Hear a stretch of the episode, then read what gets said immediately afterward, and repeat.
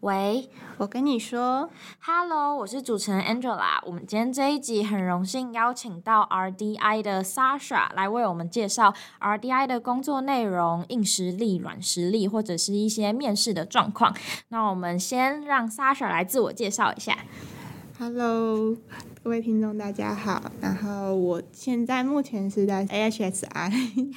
的 ME Team。然后我我之前其实是工资管系，其实所以我对工业还有就是资讯管理这两方面都没有一点了解。然后我目前在的部门其实，嗯，因为你知道，就是微软其实在台湾有一个 Data Center，然后我们要自己去。建构这个 data center，我们不能就去监监督说，哎，我们这些供应商他出货的品质会不会是足够好的？嗯、那所以他们在疫情之前都会常常去其他国家，然后去看他们，嗯。实际在制呃在制造之前的状况，然后还有实际制造出来，他们量测的结果会是如何？那疫情现在已经开始，所以其实呃他们会去监督的公司会比较集中在台湾这边，然后国外的他们就是让他们去拍照片啊，或者是录影，然后再回传过来，然后我们再去监监看，对，了解。Sasha 主要就是在板桥的办公室嘛，就是你的部门是在那边。那可不可以就是介绍一下你平常的工作是什么？就是工作内容。对，因为我自己是 RDI，然后所以我刚刚说的那些事情不是我负责的。嗯。然后我负责的事情是我要帮他们开发一个网站，然后是嗯、呃、能够帮助他们在工作上面的嗯、呃、效率的上面的提升这样。嗯嗯。然后。嗯，就是一开始的网站设计，然后嗯前后端，然后还有嗯整个界面的设计会是我来向主管去提出，然后再去确认说他们的需求是不是能够就是 cover 在我自己的专案里面，这样。所以就是整个专案基本上都是就是你自己发想，然后如果有做出来，就是随时跟主管 update 那个情况这样子。对，我自己是。嗯，那时候是每个礼拜一次的 one on one 跟我的直属主管，嗯，然后我们 team 的 meeting 会也是一个礼拜一次这样。对，那这个专案到现在就是这个网站的开发，你觉得就是你有做出来什么？就是嗯，已经有做出来什么成品吗？还是就是都还是在设计或者是开发中？其实我已经有交第一版，然后给我主管。还有同事就是去看，说他们可以去填填看这个表单是不是他们想要的样子。就是他们填完表单之后，然后会产出一份就是 Excel 表，然后去。对照说哦，这个嗯，供应商他们提出的结果是不是正确的？这样。OK，了解。那就是想要问问看，就是我刚在录音前呢，就有跟 Sasha 聊个天，然后就是有知道说 Sasha 在的部门，就他的主管其实也是外国人，然后他们的部门也是要跟美国的部门就是一起共事。那就是你在实习期间，就是跟美国的部门一起共事的时候，有没有发生什么有趣的事情？我觉得我蛮有趣的，就是我们一个月会有一次的那个 team building，然后嗯，应该算是我们会再去回忆一下我们这个组想要做的事情，然后还会有一些嗯，算是 ice breaking 的活动。然后我觉得美国那边都比较外放，然后我们这边会比较没有把我们开心 表现出来。嗯，然后可是在这个活动中，我们就可以去。就是了解说，哎、欸，我们在这段时间工作上有什么遇到很快乐的事情，然后，然后或者是我们在新的下一季度，然后会有什么样的计划啊，然后我们可以一起去实行。哦，了解。那像刚刚 Sasha 你有提到说，就是你的部门主要都是在对供应商嘛，就是有点像，就是呃，会请他们做出来一些东西，然后你们负责去做品管那些。那你有就是在实习期间有真的去走访过供应商吗？有，我有次是去内湖，内湖那边，然后我有实际去看他们的，就是那个伺服器的那个。呃，打开之后，它那个 CPU 啊，还有就是它的一些嗯接电的，还有风扇，他们是怎么去设计的？就是那个嗯，就是有点像是把我们电脑主机打开，但是它是变成一片一片的那个隔板，然后里面放很多就是 CPU，然后那些东西，然后再把它放到一个我们自己设计的架子里面。然后我我那是我第一次看到说伺服器是应该要长什么样子这样。嗯、哦，了解。那就是我也还想问一个东西，就是因为现在疫情的状况，其实我们没有办法就是一就是去走访很多供应商嘛，就是有些状况是就是我们没有办法去呃到他们厂啊，或者是也没有办法去了解现在的概况。那你们在工作上有没有用什么方式去处理这件事情？就是我们有想要引进我们自己的产品叫 HoloLens，然后就使用这个东西的时候，就是你们会透过那个像是 VR 的状况，然后去实际看到跟供应商他们的做出来的产品或者是怎么样，就是然后它在就是摇动啊，或是搬动那个那个里面的东西的时候，会不会有损坏，或者是就是移动之后它就坏掉这些事情，就是我们就可以跨越时空，然后去了解他们。场内发生的状况。嗯嗯，那我也想问，就是在你刚刚有提到说你的工作平常就是要开发，不开发那个网站嘛，然后就是接下来你可能也会去一些供应商之类，就是去参访这样子。那你有没有觉得，就是在这个就实习到现在的过程中，有什么样子的状况是最有挑战的？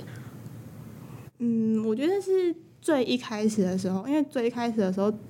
嗯、呃，我对。就是像伺服器啊，或者是供应商，他们的需求不是很了解。然后他们，呃，我的主管也只有给我一份说他想要的网站大概会长怎么样子。嗯嗯。然后我要真的是，呃，画出一个蓝图，然后去规划这个时程，然后去跟他解释说，哦，我在做这件事情的时候需要花多少，可能是比他预计的想象更久的时间，然后困难点在哪里，然后去说服他。给我就是一些资源或者是呃时间去完成，所以这样子你的这个工作更像是一个就是你开发兼 PM 的那种感觉嘛，就是你除了要开发它，你也要告诉主管说哦，我的时程是什么，然后我需要什么什么。对对对对对。哦，那这样在沟通的过程中，你会觉得说不好沟通吗？还是其实主管都蛮能接纳我们的想法？我觉得主管蛮能接纳我的想法，然后他。我做出一个就是有点像小 demo 之后，他其实也都是觉得说很 OK，然后就是让我就是继续去把它完成就可以了，就觉得是个蛮信任我的环境。这样感觉好舒服哦，就是我自己觉得跟因为我是 MOI，然后我就会觉得跟我的工作环境相似点是，就是主管都很愿意去听我们的想法，然后也会给一些改正的意见。但我觉得不一样是，就是真的是 hold 一个整个专案的那种过程跟流程，就是感觉很不一样。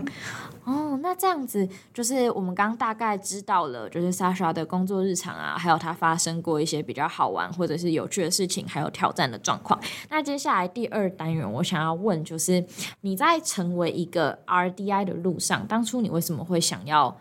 当 RD？嗯，一开始是 TI 跟 RDI 在选，然后最后会选 RDI，主要是因为我觉得我嗯希望在做这件这边实习的时候，能够单纯的去嗯开发我的专案，然后就不用去处理一些对客户上面的一些突发状况，对。所以那你觉得做到现在有符合你的期待吗？就是不太需要接触客户。对我来讲真的是还不错，就是 我真的只需要跟我的同事去询问他们的需求，然后嗯，我可以我而且我其实有蛮蛮大的，蛮大部分的时间都是我自己去独立去开发这件事情，我就觉得算是蛮符合我的想象。所以就是你的自由度很高，然后发挥的空间也就像刚刚说的很大这样子。那我还想问你，一开始为什么会开始触碰程式？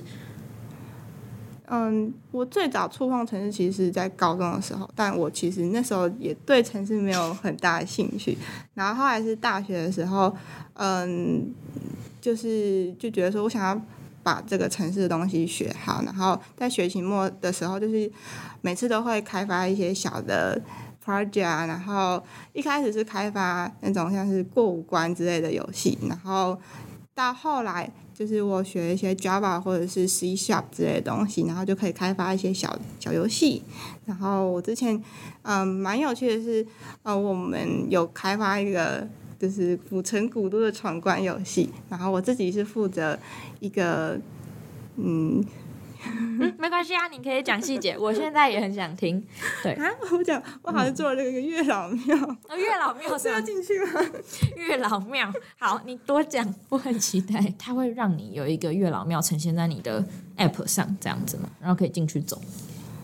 就是我那时候，我们是有很多古迹可以选，然后我就选了一个大天后宫吧。然后啊，我好像有做几个部分，是一个是俄罗斯方块，然后有一部分是介绍说这个古迹的由来，或是怎么去拜月老之类的事情。所以都是在这整个 APP 里面，就是你就是设计这一块，然后这一块的各种关之类的。对，是类似这样子。哦，我还有另外一个可以分享，我觉得蛮有趣的是，嗯，我们我之前有参与过一堂课，然后它是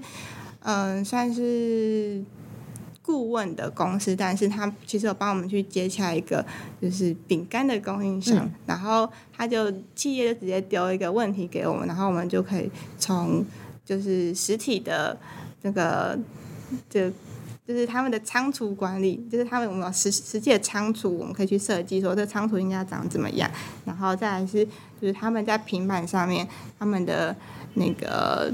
面板，然后就是他们仓储管理人员要怎么去使用一个仓储管理系统，然后我们还会去设计，就是用机器学习的方式去说侦测说，嗯，这个仓储是不是高于那个。他们的库存量，或者是低于他们的库存量，这样，嗯，然后最后的时候，最后其实他们也有采纳我们意见去使用这个东西，然后我就觉得做完就觉得，其实我自己还蛮有成就感，就是我们只只是一个课堂的 project，但是他们其实很信任我们，嗯，所以你就是一个一个专案的这样累积，然后你就越来越觉得说你想要继续往这边走下去，对，就陆续都到研究所，其实都会有很多跟厂商。接洽的机会，然后每次都会觉得是一个新的新的体验、新的专案，然后可是但是每次都觉得说哦，有一个层层累积进步的感觉。了解，那就是像我自己，就我是商管背景的，然后我也会很想，就是我也会自己去学一些城市，可是就是。有时候会找不到说一些学习的资源，那就是想问 Sasha，就是除了在学校有修课或者是一些专案的经验，你还会用什么样子的方式去累积自己的硬实力？嗯，我一开始的时候我会去看一些线上的课程，然后看了看之后，其实后来也有发现说台湾有很多社群。然后像是 JCConf，然后我朋友有参加像拍上之类的一些社群，然后其实里面的人都很愿意分享说他们在这个过去学习城市的经验中，他们是怎么样去累积，然后有很多大神，就是把他们立为你的模范，然后朝着他们的方向去前进。那你会去参加一些那种就是？会开一些那种什么跟跟主管对话啊，或者是一些课程，就是好像有些公司会开。好，微软自己这次 Coding Angels 我们也有办，就是可以跟正职员工直接做对话。那就是你之前会去参加这种活动吗？哦，对，就是嗯，我觉得还有另外一个，就是对学生还蛮友善，是很多科技公司他们都愿意，就是让正职员工和学生有一个对话的机会，像是校园大使，或是嗯，微软自己也有办过一些 workshop，然后还有这次的 Coding Angel 都其实是很欢迎，就是对科技啊或者是城市有兴趣的学生来参与，嗯。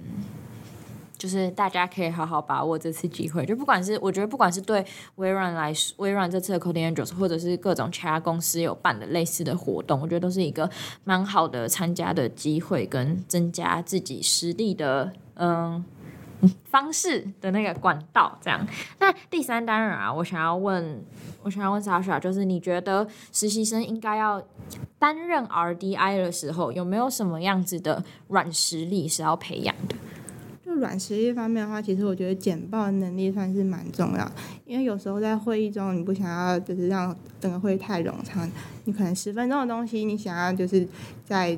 呃剩五分钟的时候就把它讲完，然后在这五分钟，你必须就是包含说，呃你在做这件事情的嗯。重要的，呃，你为什么做这件事情很？它的重要性在哪里？然后还有，呃，你在这做这件事情的困难点在哪里？然后需要去及时去提出来说，那我什么样的需求会需要去及时的改善？嗯。所以这样听起来其实是就是每一个感觉，就是我们到现在。访问过那么多职位的实习生，发现其实做简报就是你的统整能力跟长话短说的能力都很重要。嗯、所以在你的部分，就是你会希望说让就是那个会议不要太就是长到说又卡住，所以你就会尽量精简的把它讲出来。嗯，哦，但有时候也是要短话长说。短话长，嗯，就是你要有个有说故事的能力，就是你要，嗯，就是说，呃，你拿到这个专案。就是其实你在脑筋里想过一遍很简单，但是别人是第一次听，可能会听不懂，所以你反而要把细节和你为什么这么做讲出来，让别人就比较能够进入状况。那接着我想要问一个，应该有些听众会有困惑的状况，就是你刚刚有提到说你的 team 主要都是跟美国那边的主管，或者是就是他有国外的一些主管们，那你们平常在开会会很常用英文吗？就只要是有外国人的状况下，我们开会都一样是英文。所以，嗯，我因为我们组是有跟美国那边，所以我们的书信基本上全部都是英文。然后我跟我主管的 one on one 也是英文。然后小组里面的，嗯，meeting 就是，嗯，基本上都是英文这样。所以英文算是就是贯穿你整个工作的主要语言。对。哦，那这样子有没有就是有没有什么？小小技巧是可以让就是比较快增进的，因为可能有些人一开始英文没有那么好，但是他想要面试 RDI 或者想要成为 RDI，他一定会遇到这些很多英文书信上的沟通，或者是直接对话的沟通。那你有没有什么建议，就是他们可以在现在赶快就是把自己的英文实力养成起来？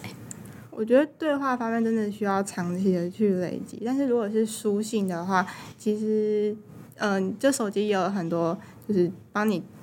帮你去帮你检查文法的工具，那个时候我就会去善用。但是口语方面就不会到这么的严谨，主要是你要清楚的去表达你想要做的事情，然后你你遇到的问题是什么。然后哦，还有就是主管在问你问题的时候，你要尽快去理解。然后如果有不理解的地方，一定要问清楚，不然你可能就接了一个很困难的的问题啊，或者是很难的事情，那这样就。搞就是不好了，你可能压力就变很大。哦，好，那我们今天直接就是进到最后一部分，就是相信应该很多人听这 podcast 也是很想要听这部分，就是在面试的一些小技巧跟有什么方式增加自己的实力。我想要问问，就是 Sasha 之前在面试 RDI 的时候，有没有遇到什么样子的状况，或者是我们都有听到有些人说可能会考，就是你要刷 LeetCode，或者是会考白板题之类的。那在这些状况下，你是怎么应对，或者是当初的面试是更偏重在哪个方向？嗯、我自己的面试状况是，嗯、好到第二关的时候，其实还是问一些，嗯、你在填表单会回答过的问题。那我到第三关的时候，我因为我在第二关，其实大家知道我会去哪个样的组，然后所以我可能不会考 coding 题，然后所以我主要集中在去准备，嗯、怎么讲我过去做过的专案。然后的确，我在第三关的时候没有遇到 coding 的问题。然后，嗯，前半个小时是用英英文的方式去详细的讲解我履历上的每一个专案。然后到后面的部分，他其实有问一些就是 behavioral 的问题，然后还有再问了一些更细节的专案的一些问题，就是问的非常的深入。所以这样子比较像是，就是前面几关他们已经确定你有 coding 的能力了，到接下来反而会更注重在就是你过去的经验，或者是有做过什么样子的专案。嗯，我的状况是，但是其实我在你要投 RDI 的当下，其实你就要已经有累积一些写过 LeetCode 的觉悟。对对对对对，就是我在。那时候在投很多间实习的时候，其实我有刷理扣然后大家都是刷要刷米点，然后如果如果你们真的有遇到理扣题的话，其实大概是一场面试里面要解两题会比较稳，然后。就是你们知道，就是这个这个累积这个实习也不是一时之间的事情，你们还是听到了当下就尽早去准备吧。嗯，哦，所以就是如果要准备的话，大概就是刷题，然后那专案的经验啊，或者是一些嗯写程式的经验，你主要都是靠什么样子累积的？嗯，修课吗？对啊，还是修课写出来，有参加什么其他的比赛之类的？啊，所以是修课，修课真的很重要。就是我我自己也觉得修课很重要。我很多专业的经验都是在修课累积的。那最后就是想问 Sasha 有没有什么面试的小技巧啊，或者是在解题的小技巧，或者是在写程式的小技巧，可以分享给我们想要应征 RDI 的同学？我自己在解 LeetCode 的过程，其实可以稍微分享一下。就是你听到题目之后，你一开始要先去确认说，嗯，这个题目他们他要给定的范围是怎么样，然后还有你有什么样的疑问要赶快去做提出。然后接着你要去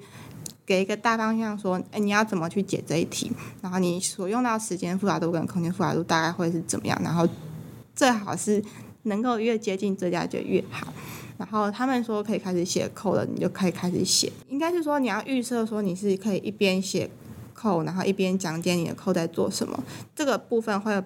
蛮花时间，会比就是你单纯写扣还要花一点时间。我自己大概理解就是你要先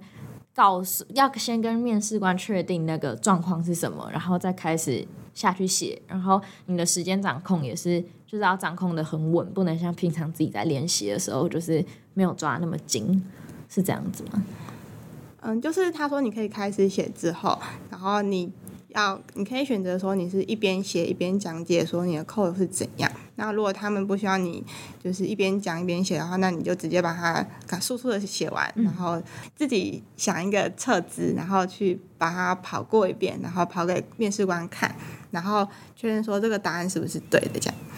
哦，我自己觉得我今天听完整场学到很多，就是 Sasha 不管是在讲说他部门的状况，或者是一些学习城市上有没有什么样的资源，还有一些软实力的部分，我觉得这个软实力感觉是每一个实习生都应该可以掌握的，然后应该也很多人有更了解说 RDI。今天想要当一个 RDI，他应该要有什么样子的软硬实力才能去匹配这个工作，然后做到更好，或者是学习到更多。